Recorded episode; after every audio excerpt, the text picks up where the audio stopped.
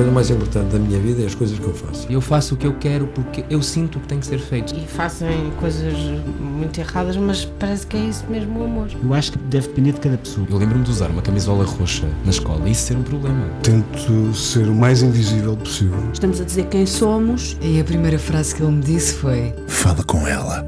Há sempre uma resposta para todas as questões.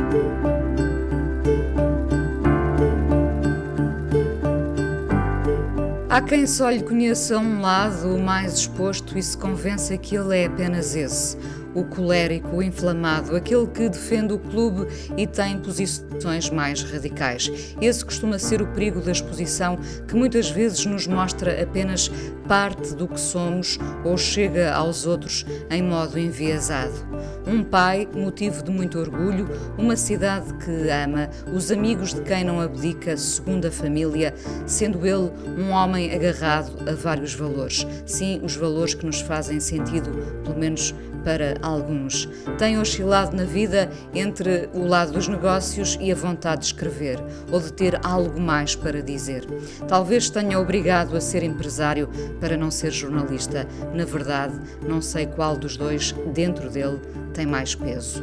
Foi durante seis anos vice-presidente da Associação Nacional de Jovens Empresários, manteve-se sempre ligado à moda e a essa moda de ser orgulhosamente portista, coisa que já lhe trouxe seguramente muitos dissabores. É destemido e, como gosto de sublinhar sempre ao longo dos anos, um homem generoso e cavalheiro. O tal lado que a exposição nem sempre mostra.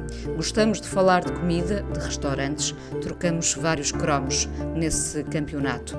Agora está de volta a Noite da Má Língua, programa icónico que lhe deu a alegria de fazer bons amigos e a arte de os manter. É uma arte. Manuel Serrão, hoje no Fala Com Ela na Antena 1. Olá, Manel. Olá, Inês. Estou babado até com uma descrição dessas. Ainda por cima, concordo com praticamente tudo. Portanto, já começou bem. Olha, Manel, podes discordar, evidentemente, ao longo desta conversa e deves, se for o caso. Contente com o regresso da Noite da Má Língua? Muito contente e até, devo dizer, eh, surpreendentemente contente com este formato de podcast. Eh, eu devo dizer que não tinha grande prática de podcasts, nem, nem de os fazer, bem, de fazer nenhum e de os ouvir pouco. Uh, e a partir de agora descobri um mundo novo que acho muito interessante, até pela facilidade com que nós podemos ouvir uma coisa que queremos ouvir sem nos perturbar os nossos horários do dia a dia. E isso é muito bom. De facto, eu tenho muitos amigos agora que dizem que ouvem, ouvem em viagens, até em viagens de avião porque descarregam, ouvem aos bocados. Portanto, é de facto uma coisa que na televisão uh, não se conseguiria ter tão facilmente. Sabes que o mundo hoje em dia praticamente cabe dentro de um podcast. Aliás, o mundo está alojado num podcast. Conta-me como, é que se, como é que se reencontraram, Manel. Mas deixa-me só ainda dizer uma coisa em relação a esta diz, pergunta, diz. porque também acho que eu noto outra diferença, que é o facto de não estarmos, e tu falavas há bocado muito da questão da exposição, que é importante, o facto de não estarmos expostos, acho que nos dá ainda uma maior liberdade. Não quer dizer que uma liberdade interior e, digamos, de uma coisa mais corrida, diria, mais lata. Eu acho que com a exposição, apesar de enfim, ser conhecido que não tínhamos propriamente muito freio na língua, mas acho que neste formato podcast, em que não estamos a ver que nos estão a ver, acho que ainda nos solta mais. E eu noto isso até particularmente da Rita. Sim, percebo, percebo, uh, já, já senti isso mesmo. A televisão às vezes tolhe-nos, não é? Uh, corta-nos a possibilidade, corta-nos os, os movimentos. Uh, é uma preocupação porque nós temos de estar preocupados com a imagem constantemente, não é? Com a postura e, e quando só temos a voz, eu digo isto por experiência própria já agora também, pois, não é? Eu, eu acho que tu és uma pessoa que deve perceber isto bem, exatamente. Eu percebo bem e, portanto, sinto-me muito mais à vontade neste, neste registro da voz. Uh, Fala-me então desse reencontro, Manel. O reencontro, nós já tínhamos falado uh, duas ou três vezes, aliás, já tínhamos feito mini programas uh, em alturas especiais de quando foi o aniversário, penso que os 25 anos, uma altura no qualquer casino, também que... Vocês encontraram-se... Fizeram... Não, no casino, sim, no casino, mas o casino foi, exato, foi, digamos, uma espécie de, entre aspas, stand-up, não é? Não foi transmitido para lado nenhum, foi só mesmo Sim. lá para o público que lá estava. Mas já tínhamos feito na televisão, na SIC, tínhamos ido uma vez já a uma. Não sei se foi num aniversário, se foi uma. Eles andavam na altura a fazer uma evocação de coisas antigas, programas antigos, lembrar, portanto já tínhamos feito. Mas nunca. Entretanto, a Júlia, que foi aquela que, também porque sempre continuou e continua ligada à televisão, nunca desistiu de, de, de voltarmos a reunir. Uh, acho que quando abriram esta nova, este novo investimento em podcasts do Grupo Impresa, acho que ela que, tanto quanto eu sei, que sugeriu e, passado pouco tempo, fizeram-nos o convite. E, e, uh, e, lá, já, e, já, lá vão 12, 12 semanas e 12 programas, que é uma coisa, parece que começou ontem, é impressionante. E continuam juntos, o que é um bom sinal. Como é que vocês Sim. estavam, anos, anos passados, uh, achas que mudaram? Há uma coisa que é inexorável, que é estamos mais velhos. Agora, não quer dizer, neste caso, como, como costumam dizer também do vinho do Porto, que estar mais velho seja estar pior. Eu acho que nós não estamos piores. Estamos, se calhar, até, se quiseres, numa fase ainda mais descomprometida, que nos permite ter opiniões ainda mais irreverentes e, sobretudo, mais independentes. Eu acho que, apesar de essa ser a nossa marca desde o início, eh, eh, eu confesso que eh, tinha, se calhar, mais alguns pruridos ou mais alguns cuidados há 20 e tal anos que hoje não tenho e, e, e noto isso também no Rui. Eh, e até um bocado na Júlia. A Rita, enfim, é, é, sempre foi assim, portanto a Rita não tem muito. Não, nesse aspecto não mudou muito, já era o que era e continua a ser. É possível tu estares ainda mais irreverente? Com menos freio na língua? Eu acho que é possível eu ter. Eu nunca tive grandes, eh, digamos, constrangimentos, nem condicionantes, eh, isso é uma verdade, mas hoje tenho ainda menos, se é possível dizer isto, sinto que tenho ainda menos. E isso é por causa da idade, por causa também minha, do meu estatuto profissional hoje, que apesar de tudo é um bocado diferente do que era há 20 tal anos atrás. Uh, e, portanto, se calhar hoje estou ainda, uh, eu não diria irreverente, que acho que isso nem se perde nem se ganha, ou se é ou não se é, ou não se é, mas tenho, mas tenho uh, menos constrangimentos, menos condicionantes, menos cuidados, que é a palavra certa, é tenho menos cuidados. Que, que homem, agora afastando-nos um pouco do programa, que homem és tu, Manuel Serrão, hoje em dia? Uh, isso, enfim, é, é, uma, é, uma, é uma pergunta sempre difícil de, de, de, responder, mas eu acho que, tirando os anos que, que começam a pesar, como é evidente, uh, mas acho que têm pesado de uma forma que eu diria sem, enfim, sem, sem fazer um programa com, com conta, peso e medida, não sinto, não sinto que esteja a envelhecer mal, pelo contrário, uh, mas sou a pessoa. Uh, eu sempre fui feliz, nunca tive.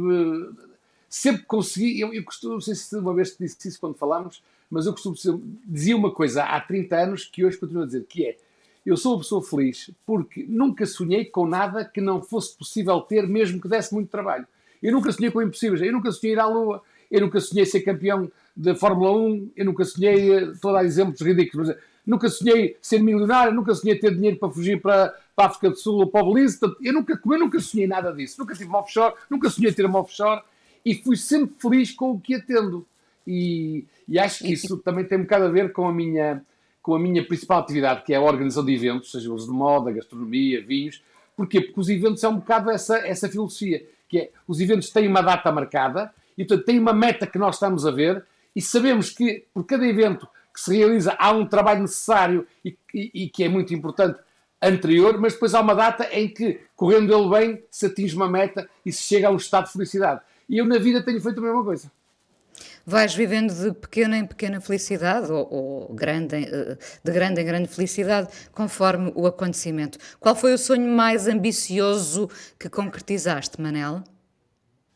Uh, isso depende muito dos anos, mas assim, há muitos anos atrás, foi conseguir organizar uh, uma edição do Portugal Fashion em Nova York e em Paris. Uma edição uh, primeiro em Paris, depois em Nova York, porque acho que era uma coisa que a moda portuguesa precisava, afirmar-se num palco desses, e era uma coisa que, sei lá, três anos antes, se calhar, uh, todos consideravam impossível, e eu devo dizer que foi possível, pelo mérito também de alguns dos nossos criadores, mas sobretudo por causa de um acaso, um conhecimento que eu fiz com um dos grandes organizadores da Semana de Moda de Paris, dos desfiles da Semana de Moda de Paris, porque ele me contratou para eu trabalhar com ele eh, na Expo 98 para um desfile da Unesco. E esse acaso fez com que eu, três anos depois, menos dois anos depois, conseguisse convencê-lo e convencer os portugueses e convencer as entidades que tinham que nos apoiar para fazermos um primeiro desfile dos estilistas portugueses na Semana de Moda de Paris, que era uma coisa que dois anos antes ou até no ano anterior toda a gente consideraria impossível. E em Nova Iorque foi igual.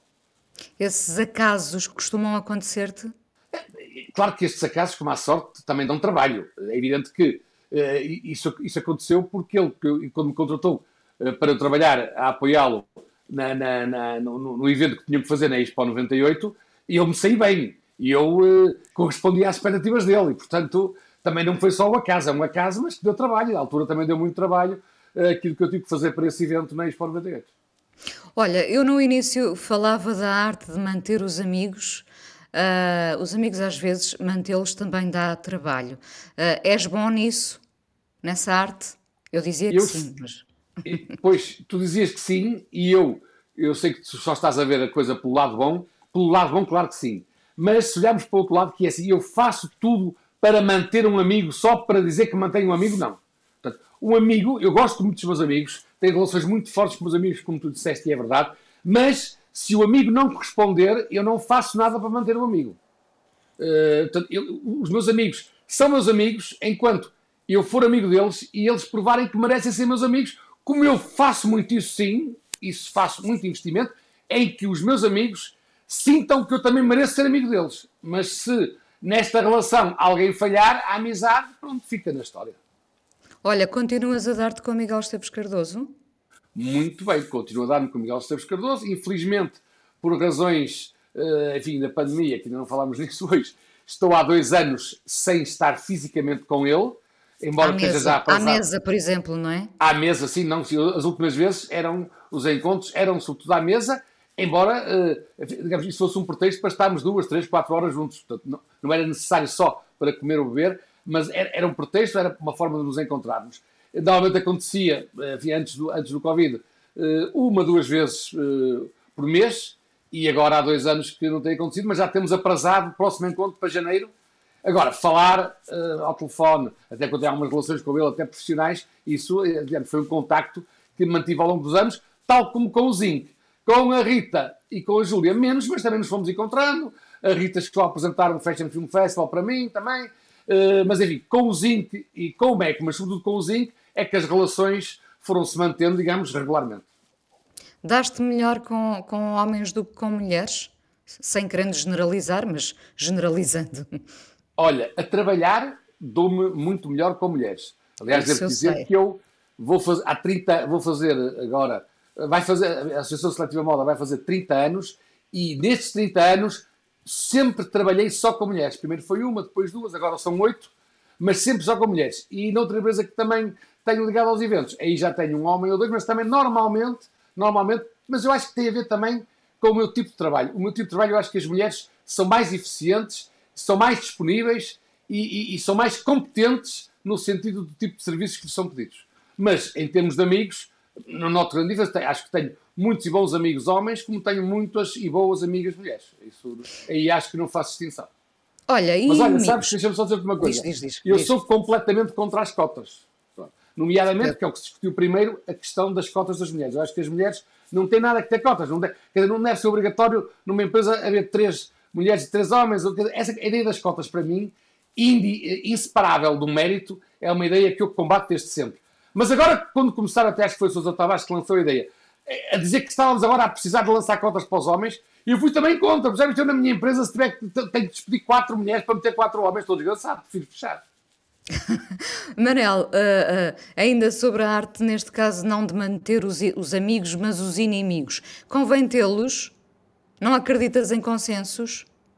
Eu acredito em consensos com pessoas e em assuntos que merecem que esses consensos sejam tentados. E Atenção, que eu na vida profissional estou farto de fazer isso com muita gente. Agora, eh, eu acho que, nomeadamente, e isto agora voltando à parte da exposição, se eu tivesse feito o percurso que fiz, que tenho feito, com escrito com coisas na rádio, na televisão, nos jornais, e não tivesse hoje inimigos, isso diria muito mal da minha forma de expressar a opinião. Era, era muito difícil que quem é obrigado a expressar opinião, nomeadamente em programas com a má língua, e não ter nenhum inimigo. Eu acho que não estaria a fazer bem o programa, de certeza que não me teriam lá deixado de ficar até ao fim. Uh, és, és, um homem destemido? Consideras-te um homem destemido? Uh, sempre dentro da, daquela, daquela ideia de que o único herói nacional é o Gouveia Melo. Eu não sou o Gouveia Melo, mas enfim, não me afasto assim à primeira dificuldade, nem, nem, nem fujo à primeira dificuldade, sobretudo se a responsabilidade for minha. Portanto, eu destemido no sentido de, de que não vira cara à luta e de que não vira cara às dificuldades, sim, no sentido de que vou agora fazer de herói e vou fazer bungee jumping para apontar rápido e tal, isso não. Não foges com o rabo à seringa, se me permitem os ouvintes esta expressão, já que sim. falavas do almirante Gouveia pois, Melo. Não, sim. Posso, posso, fugir com o rabo a outras coisas, mas à seringa, seringa no sentido não. idiomático da expressão, não. O futebol trouxe-te muitos dissabores? Os maiores dissabores de sempre no futebol são as derrotas do Porto, como foi agora esta eliminação da Champions. São os maiores dissabores. O resto, eh, com pessoas, há pessoas com quem eu discuti futebol por obrigação profissional, mas com, com quem não gostaria de discutir, com quem nunca discutiria a não ser uh, a pagarem para isso. E, e, agora com outras pessoas, eu tenho muitas pessoas que, com quem discuto futebol, com quem gosto de discutir futebol, porque são pessoas com quem se pode discutir futebol. Uh, agora, por-me a discutir com, com uma pessoa que tem palas nos olhos, que vê sempre a mesma coisa para o mesmo lado, com essas pessoas é perder tempo, a discussão é perder tempo, e portanto, com essas pessoas não vale a pena discutir mas com outras pessoas normais. Eu costumo até dizer, tenho um exemplo que é um amigo meu, há muitos anos, que ainda por cima é, é meu compadre, que é padrinho da minha filha, que é benfiquista doente, apesar de ser do Porto, uh, e, e eu com ele tenho discussões, até fazemos apostas, mas dizer, nunca nos zangamos por causa disso. Porquê? Porque ele também sabe dizer, quando o Benfica está a jogar mal, sabe dizer que o Benfica está a jogar mal. Quando o Benfica não mereceu ganhar, sabe dizer que o Benfica não mereceu ganhar, e eu também sou assim com o Porto. Consegues ser muito crítico em relação ao teu clube? Eu consigo ser crítico quando, há, há, há, quando é preciso fazer essas críticas e quando eu acho até que essas críticas acabam por beneficiar o meu clube. Agora, eu tenho uma prática de, de presença em, em, debates desportivos de 10 anos, mais até, quase 12 anos, e nessa prática apercebi, e sempre, sempre fui assim naturalmente, eu sempre, para dizer mal por dizer do meu clube, estão lá os outros, e portanto isso deixo esse espaço para os outros. Agora, nunca, e portanto nunca me viram a mim dizer quando, por exemplo, é um penalti claro contra o, a favor, contra o Porto, e eu nunca disse, não posso não puxar pelo assunto, mas sou confrontado com a questão, nunca defendo o indefensável. Enquanto assisti várias pessoas que defendiam sempre o indefensável. E é com essas pessoas que não vale a pena discutir futebol. Olha, vamos à primeira canção. O que é que tu terás escolhido, Manuel Serrão? Eu escolhi uma música, para já um autor que é um dos meus autores preferidos, que é o Chico Buarque, e uma música que me diz muito e que me tem encantado, ela não é muito antiga, mas também não é uma estreia, que é uh, a, a música que se chama Tua Cantiga. Vamos a ela então. Vamos a ela.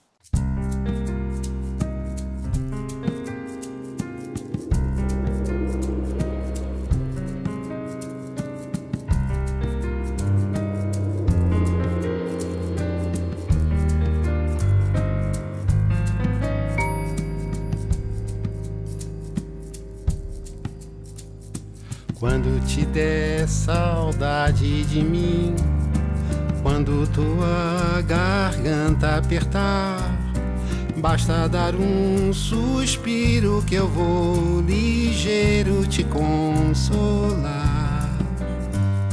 Se o teu vigia se alvoroçar, estrada fora te conduzir Basta soprar meu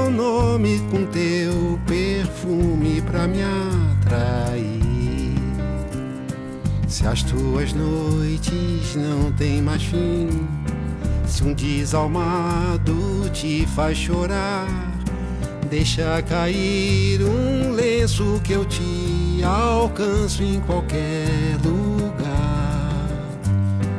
Quando teu coração suplicar ou quando teu capricho exigir, largo mulher e filhos e de joelhos vou te seguir. Na nossa casa serás rainha, serás cruel o empresário, comentador, ex-jornalista Manuel Serrão hoje não fala com ela. Não sei se faz sentido dizer ex-jornalista. Uh, tu começaste uh, muito cedo, em 1983, a escrever no Comércio do Porto. Uh, podia ter pesado mais esse lado do jornalista, Manel? Eu, eh, essa resposta, essa pergunta não, não é muito fácil, mas eh, talvez explicando os factos possa ser mais simples. Eu fui jornalista do quadro. Primeiro entrei como estagiário, como tu dizes, nessa data, e estava em simultâneo a fazer os estágios de advocacia. Portanto, eu fazia os estágios de advocacia de manhã no escritório em Gaia e depois trabalhava no comércio do Porto à tarde e à noite. E, entretanto, fui-me deixando ficar. E, apesar de ter convites que acabou o estágio, eu já tinha decidido que não queria seguir a advocacia, portanto, enfim, fiz tudo o que era preciso, mas depois não dei o passo seguinte, que era ir para o escritório da advocacia, eu ia trabalhar como advogado, não quis fazer isso, eh, nem sequer me inscrevi na ordem, e continuei como jornalista, onde fiz muitos amigos e, eram, e eram, eu estava a ser feliz. A única coisa que depois começou a pesar foi, porque nessa altura ainda não tinha havido as televisões privadas, não havia o público, etc, etc, e, eh, de facto, o, o, a remuneração era muitíssimo baixa. Eu ganhava na altura, claro, tem que explicar na altura, eram 14 contos, como chefe de secção já, chefe da secção desportiva, mas o diretor do jornal ganhava 80 contos. Claro que hoje é ridículo, mas já na altura era muito pouco. Eh, e, portanto, ao fim de três anos, e, e não havia curso de jornalismo, o que é que aconteceu? Eu, ao fim de três anos, por ter estado três anos a tempo inteiro num órgão de comunicação social, tive direito à carteira de jornalista. E, portanto, a partir dali, uh, mesmo que eu saísse para outro tipo de, de, atividade, mantinha a carteira de jornalista. E recebi um convite, na altura, que me ofereceu o triplo do que eu ganhava para ir para o associativismo empresarial. Na altura era para fazer, ajudar a organizar durante um ano a inauguração da Expo Nord, parte de exposições da Expo Nord. E eu fui.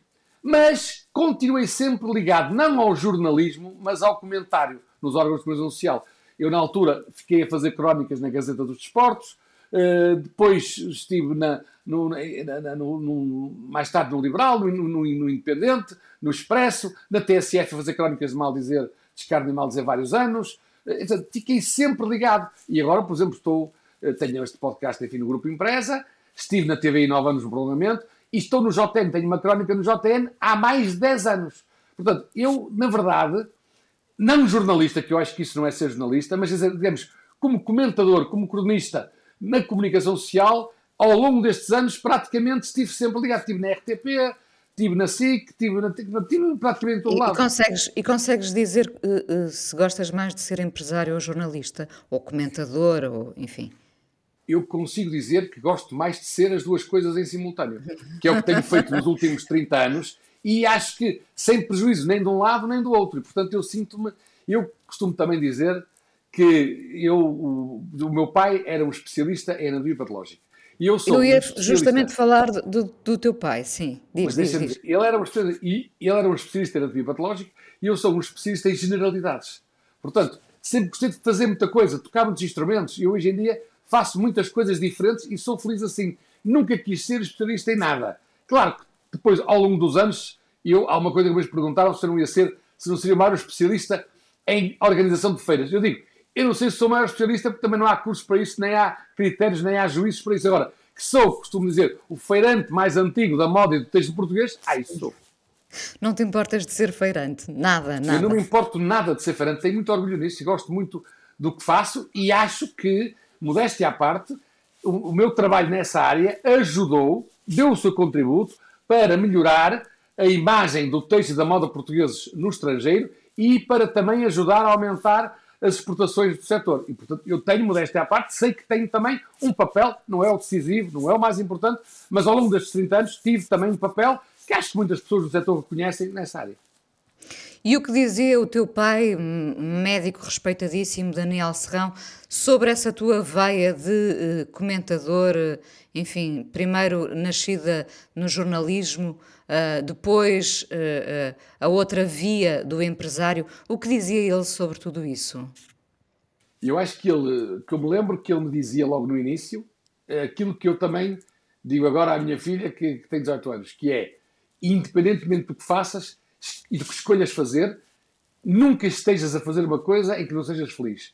E, e foi isso quando, quando eu acho que ele disse nisto, quando eu lhe anunciei que depois de acabar o estágio e depois do investimento no curso de Direito que tive, tive que tirar em Lisboa, porque não havia Faculdade de Direito do Porto nessa altura, foi o que ele me disse quando eu lhe fui anunciar: olha, pai, houve este investimento, mas olha, eu infelizmente vou continuar agora nos jornais e uh, não vou seguir a advocacia. E foi o que ele me disse, e é o que eu digo hoje à minha filha, quando ela hoje em dia acho que é comum as pessoas com 18 anos ainda não sabem muito bem aquilo em que querem eh, investir o resto da vida, e é normal, e eu acho isso muito saudável até.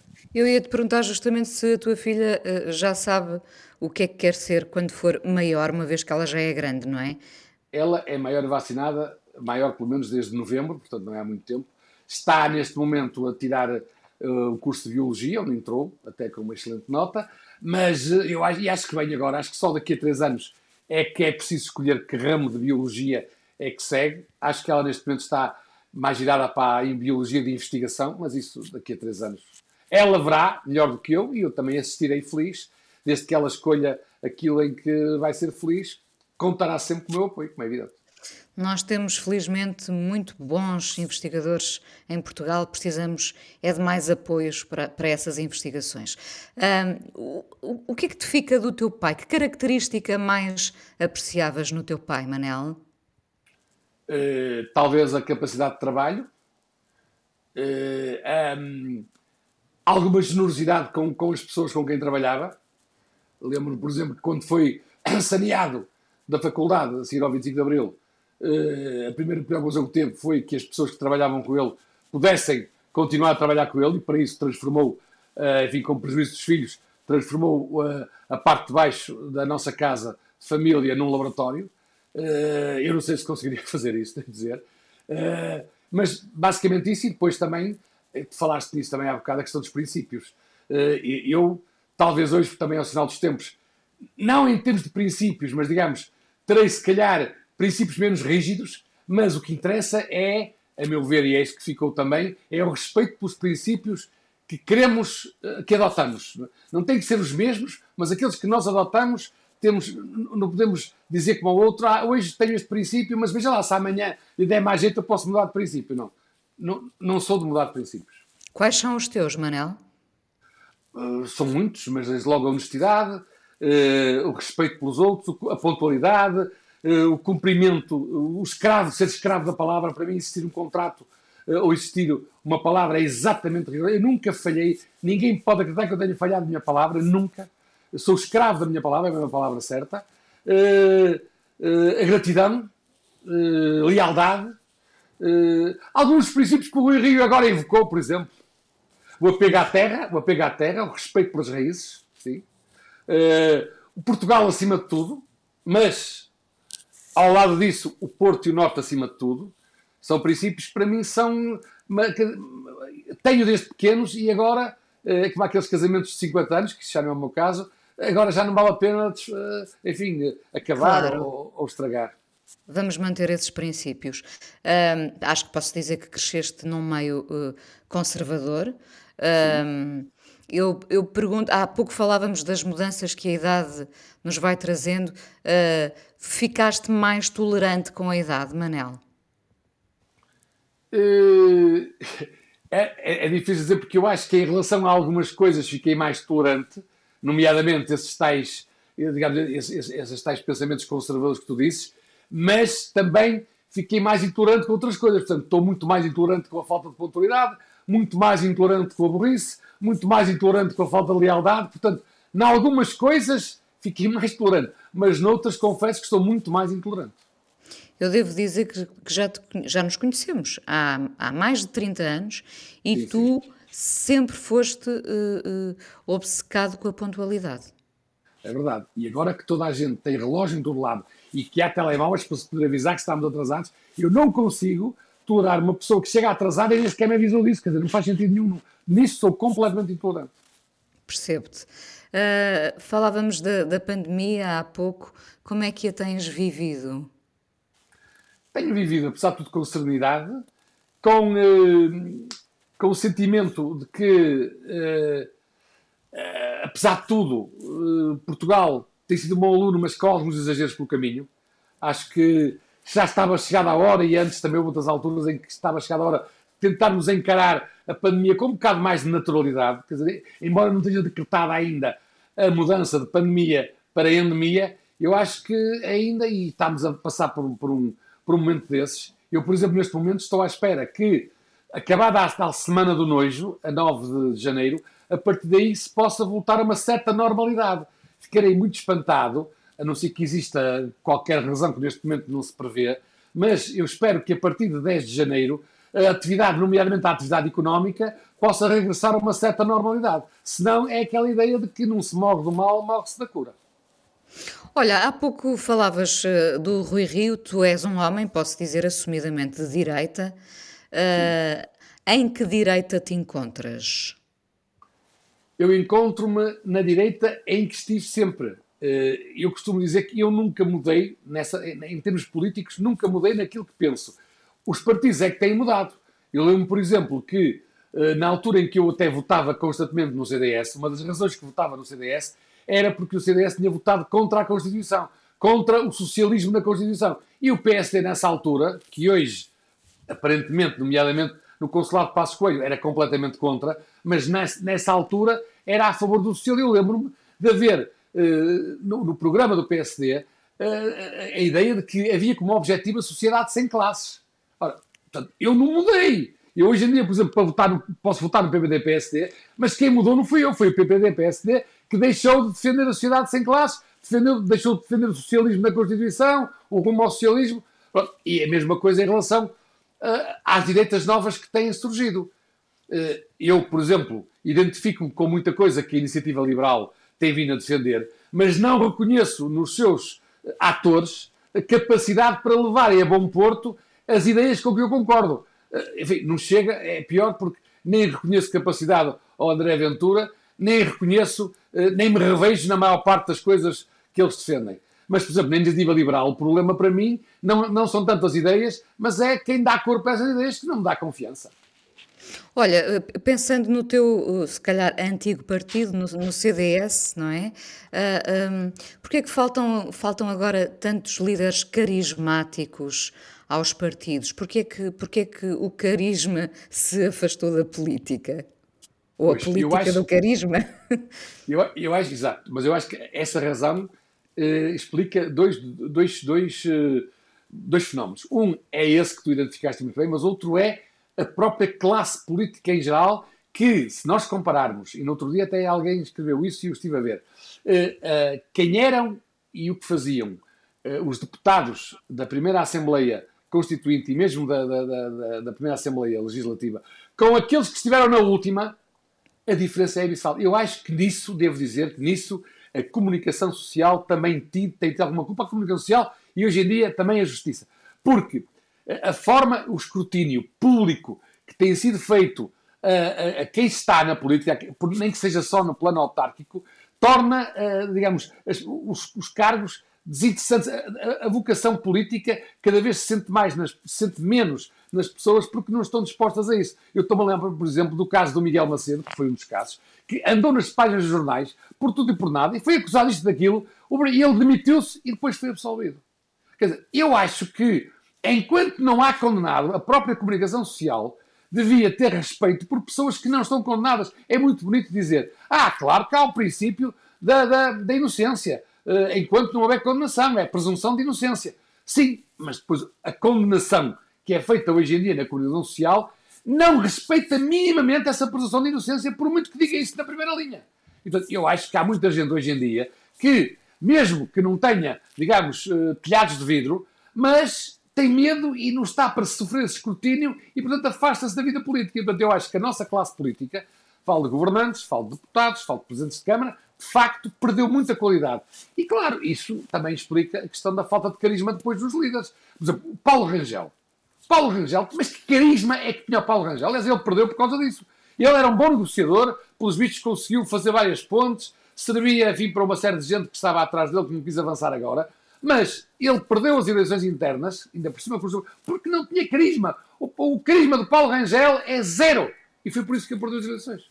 Isso foi. E se tivesse sido eleito líder do PSD e fosse agora concorrer contra o Costa, ia ser uma vergonha, acho eu. É possível admirares um político independentemente do seu partido? Sim, é, é, é possível. Olha, eu vou-te vou dizer, vou dizer, posso dizer vários políticos que, que admirar. Olha, por exemplo, admiro, admiro até por, por, por ações que conheço, o, Pedro Cisa Vieira, o atual Ministro da Economia. É uma pessoa, por exemplo, que eu admiro muito. Não está, está, está digamos, está no outro lado em relação às minhas uh, preferências eh, partidárias enfim, ideologia política, mas é um ministro, por exemplo, a quem eu reconheço muita competência e com quem eu já falei uma ou duas vezes, sobretudo já o ouvi em vários fóruns e concordei muitas vezes com o que ele diz e achei uma pessoa muito inteligente. Olha, vamos nos afastar da política para, um, para te perguntar, uh, uh, uh, normalmente é, é, a pergunta final, a mais simples e às vezes a mais difícil de responder. o que é um dia bom para ti? Pois, um dia, um dia bom para mim é um dia em que eu tenha trabalho, em que esteja envolvido num projeto aliciente com a minha equipa, com as minhas meninas, como eu costumo dizer, uh, e que depois, ao fim do dia, possa estar a ter um bom jantar na companhia dos meus melhores amigos para discutirmos o que se passou no dia e tudo isso, de preferência no Porto. Claro que não quero dizer que não tenha bons dias, enfim, tenho a minha profissão, obriga-me a estar quase um terço do ano fora de Portugal e do Porto, mas também, talvez se calhar por isso já pensei, tenho tanto prazer em regressar que se calhar uh, sinto mais uh, o prazer que tenho por estar com os meus amigos e por estar no Porto, num bom restaurante, do que se estivesse aqui o ano todo. O que é que vamos ouvir para terminar? Qual é a segunda canção? Já que estamos agora a falar, digamos, na, na numa vida mais calma, a partir de, de, uma certa idade, eu gostava de fazer também uma homenagem a uma, a uma cantora que me habituei a gostar de escrever, que é Elis Regina, e aquela música Tenho uma Casa no Campo. Que é uma ah. coisa que eu ainda não tenho, mas poderia vir a ter. Pois tam também gostava. Muito obrigada por teres vindo ao Fala com ela aqui na Antena 1 e ainda vamos conversar mais um bocadinho no podcast, esse formato eu... que tu agora tão bem conheces. eu é que agradeço, Inês. Muito obrigado. Um beijinho grande. Obrigada, obrigada.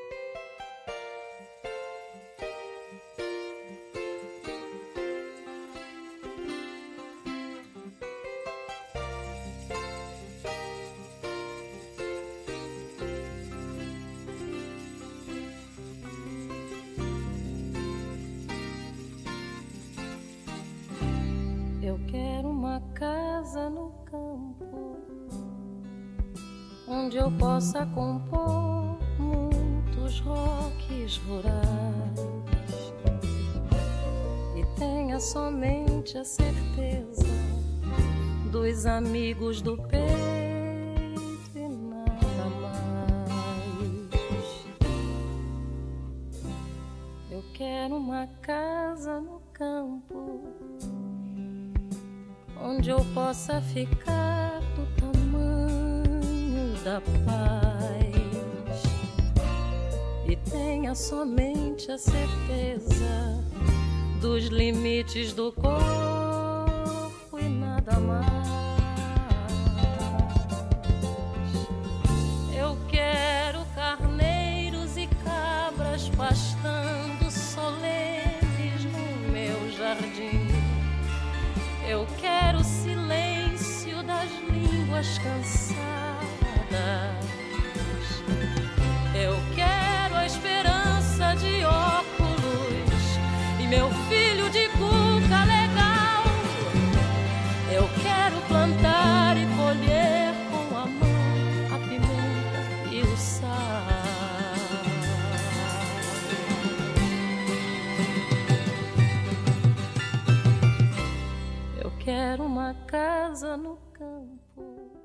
O empresário e comentador Manuel Serrão, hoje no Fala Com Ela, de volta à Noite da Má Língua, agora em podcast no Expresso.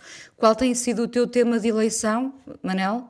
Há muitos, claro, não é? Tem, há muitos, mas, mas eh, digamos, nos últimos tempos foi primeiro o Gouveia Melo, uh, depois uh, o Covid, agora depois o Rendeiro, agora o Pinho, enfim, nós temos andado sempre um bocadinho ao sabor, mas eu tenho procurado também, e acho que com a colaboração dos meus três colegas, fugir um bocado. Nós não podemos fugir 100% ao tema da semana, como é evidente, mas tentar, uh, até porque debates políticos há muitos, embora enfim, o nosso não seja propriamente político, e enfim, tenha uma abordagem da política, se calhar de uma forma um bocadinho diferente, mas temos tentado discutir coisas que não têm a ver só com isso. Por exemplo, uh, a questão da importância do PAN, sendo político, não é só político, é também social.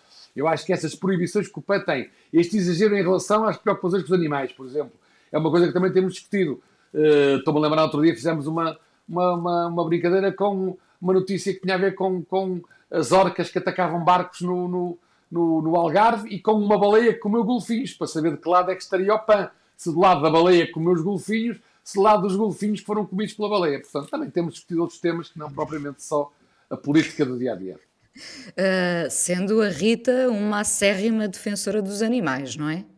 Claro, mas eu acho que isso é uma coisa que também fica bem no nosso programa e, e, e, é uma coisa que acontece naturalmente e por isso é que também pode ficar bem, é que de facto os quatro, mesmo que nos demos muito bem pessoalmente e mesmo que sejamos amigos todos dos outros, mas temos opiniões muito diferentes em relação a muitos assuntos e, portanto, quando há um debate é, é, é muito natural, e nesse caso dos animais, claro que eu estou em, eh, sempre em oposição, ou melhor, sempre com opiniões diferentes das opiniões da Rita, como é evidente. Ela vive com sete cães, por exemplo, agora seis por um que morreu, o cadelas. Chamado sete cães a um osso, não é? Sete, como ela dizia, sete cães a um osso, e eu, que para mim era imaginável viver com um, quanto mais com sete, mas quer dizer, mas como ela me respeita, a mim eu também a respeito. Agora, temos opiniões diferentes e o debate vive de opiniões diferentes. Se estivéssemos lá todos a dizer o mesmo, o programa, enfim, o podcast já não existia, com certeza. E é, essa da baleia dos golfinhos, de facto, deixou-me aqui a pensar de que lado poderíamos Ora, estar, não é? Tudo, pois, claro. tudo de que lado é que estás, Manel? Da baleia ou, eu, ou dos golfinhos?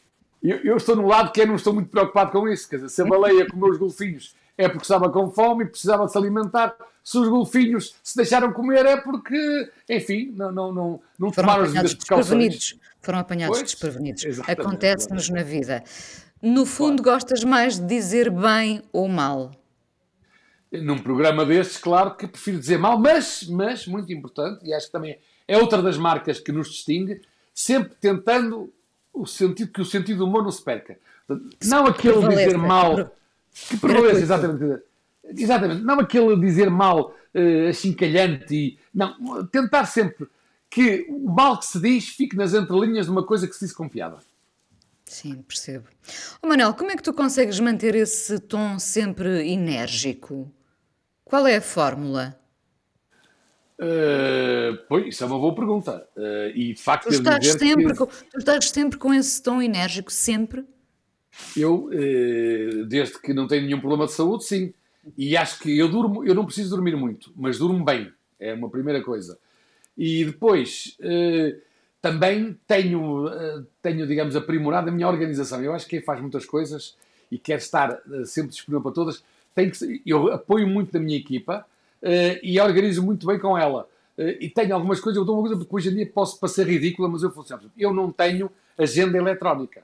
Eu tenho um filofax e depois, de cada vez que há uma coisa, tenho uma das minhas meninas, que é a doutora Vera, neste caso, a quem eu mando um SMS ou um mail a dizer põe nos lembretes. E todos os dias de manhã ela manda. Portanto, eu não sei lidar, não tenho que lidar com agendas eletrónicas.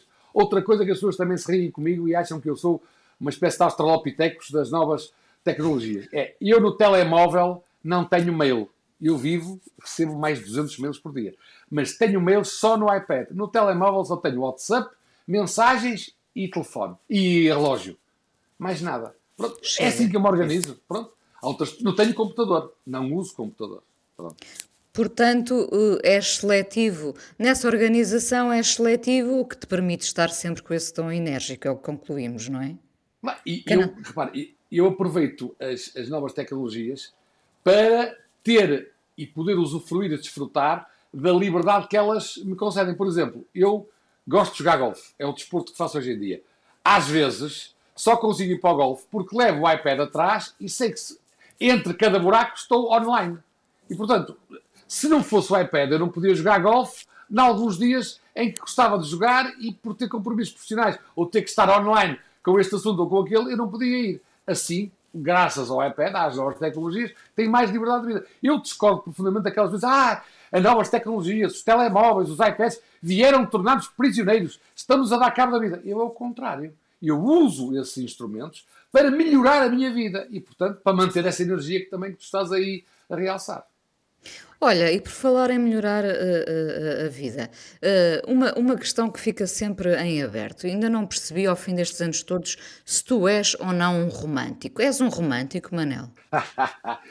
eu, acho, eu acho que é um bocado aquela ideia do romântico, mas não tropo. Mas não eu, acho que, eu, eu, eu acho que sou, que sou romântico quando estou para aí virado, mas não tenho um feitio romântico, digamos, a toda hora. Digamos que é um chip que eu ligo quando uh, sou capaz de ligar quando me apetece ou quando as circunstâncias me obrigam. Mas, digamos, no dia a dia, se me perguntar se uma pessoa romântica, até fugindo só da, da, digamos, dessa, desse significado limitado às relações, sou uma pessoa romântica em relação à vida, acho que não. Uh, Lembras-te de certeza mais facilmente de um penalti do que de um aniversário especial uh, numa relação amorosa, não é? Eu acredito Bem, que tu sejas assim. Eu sou muito mal com datas de aniversários e, e portanto, Nem a apontar no filofacto. É, agora, às vezes aponto, mas eu não tenho esse princípio, não gosto. Eu, eu, eu, quando estudei em Lisboa, entre os meus 17 e os meus 23 anos, tinham que ser as minhas irmãs a lembrar-me dos anos dos meus pais e os meus pais a lembrar-me dos anos das minhas irmãs, para eu ligar. Porque eu, mas mesmo que os meus amigos, eu não consigo decorar data nenhuma. E depois há pessoas que levam isso a mal e eu tenho tido alguns problemas, que não é menor consideração. Tal como há pessoas que adoram decorar matrículas, eu não consigo decorar matrícula nenhuma, mesmo no meu carro tem que ver o librete. E há pessoas que decoram matrículas e decoram, e pessoas que decoram aniversários de toda a gente, mesmo pessoas que, com quem já não estão, com quem já não ligam. Eu não. Agora, claro que entre um penalti e o momento uh, romântico que eu tive com, com esta pessoa, com aquela, isso já, se calhar, o penalti fica a perder. Agora, com as datas de aniversários, o penalti fica a ganhar a certeza. Olha, e onde é que falhaste se foste falhando no amor? Em que é que falhaste? Consegues ver? Não, o único Quando falhanço falhaste? assim que eu, o único falhanço assim que eu me lembro é não ter conseguido conquistar a Sara Sampaio, mas enfim, digamos que isso era uma coisa praticamente impossível, não é? Não, estou a brincar. Mas não, não, eh, não tenho, não tenho. Vamos lá ver. Eu acho que isso entronca com uma coisa que eu disse há bocado já. Eu não, não, não, não digamos, não registro nenhum falhanço, nenhuma pena, porque lá está, eu nunca quis o impossível. Nunca houve, nunca houve ninguém que eu, enfim, por quem eu me deixar, por isso é que aí o romântico anda sempre lado a lado com, com a racionalidade. Eu nunca me deixei apaixonar uh, irreversivelmente, digamos assim, por alguém que eu acho que nunca estaria ao meu alcance. Portanto, que seria um sonho impossível. Ou por razões objetivas ou por razões, enfim, subjetivas. Eu, Portanto, nunca... Diz, diz. Não, não pois, nunca, não falhaste, claro, pois se eu, não eu, eu nunca considero ter falhado, nunca desejei o impossível, portanto, nunca falhei um objetivo e também acho muito importante, naqueles compromissos que assumi, também nunca falhei. Uma coisa, e eu já tive dois divórcios, mas uh, não foi nunca por eu falhar no que tinha prometido. Foi por terem falhado comigo ou por, em conjunto, num caso Isso é o que dizem os políticos, isso é o que dizem não, não, políticos. Não, mas isso é verdade. Num caso é porque falharam comigo e reconheceram esse falhanço, e noutro foi de mútuo acordo e ainda hoje somos muito amigos. Sempre Olha, ficámos amigos, portanto não tenho. Não, falhar, não há falhanços, não há falhanços. Eu não, não. tenho. Eu, repara, tu estás-me a pedir a minha opinião que, e estás-me a pôr a ser juiz em causa própria. Mas que não se deve ser. Mas de qualquer maneira, a minha consciência, que também estás-me a perguntar, tenho que responder perante a minha consciência, segundo a minha consciência, e eu tenho consciência que nesse aspecto não falhei com ninguém. Olha, e agora para terminar, e também, fico e eu. também assim, e não tenho tido reclamações. Não tenho Pronto. tido reclamações, portanto, pode ser que tenha pode, razão.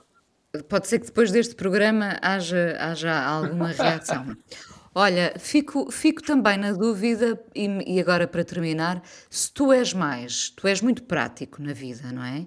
Sim. Mas tu és mais racional ou emocional?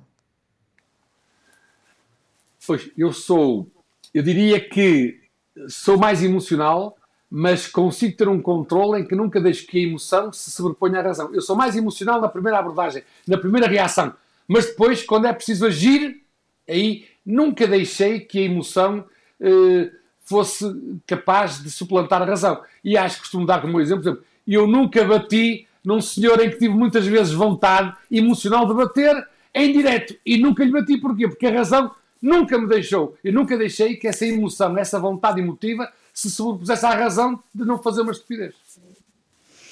Foi um bom equilíbrio, penso eu. Manel, muito obrigada por teres vindo à fala com ela. É um prazer conversar. Eu é que agradeço, foi um prazer e uma honra. Muito obrigado coisa mais importante da minha vida é as coisas que eu faço. Eu faço o que eu quero porque eu sinto que tem que ser feito. E fazem coisas muito erradas, mas parece que é isso mesmo o amor. Eu acho que deve depender de cada pessoa. Eu lembro-me de usar uma camisola roxa na escola e isso ser um problema. Tento ser o mais invisível possível. Estamos a dizer quem somos. E a primeira frase que ele me disse foi: Fala com ela. Há sempre uma resposta para todas as questões.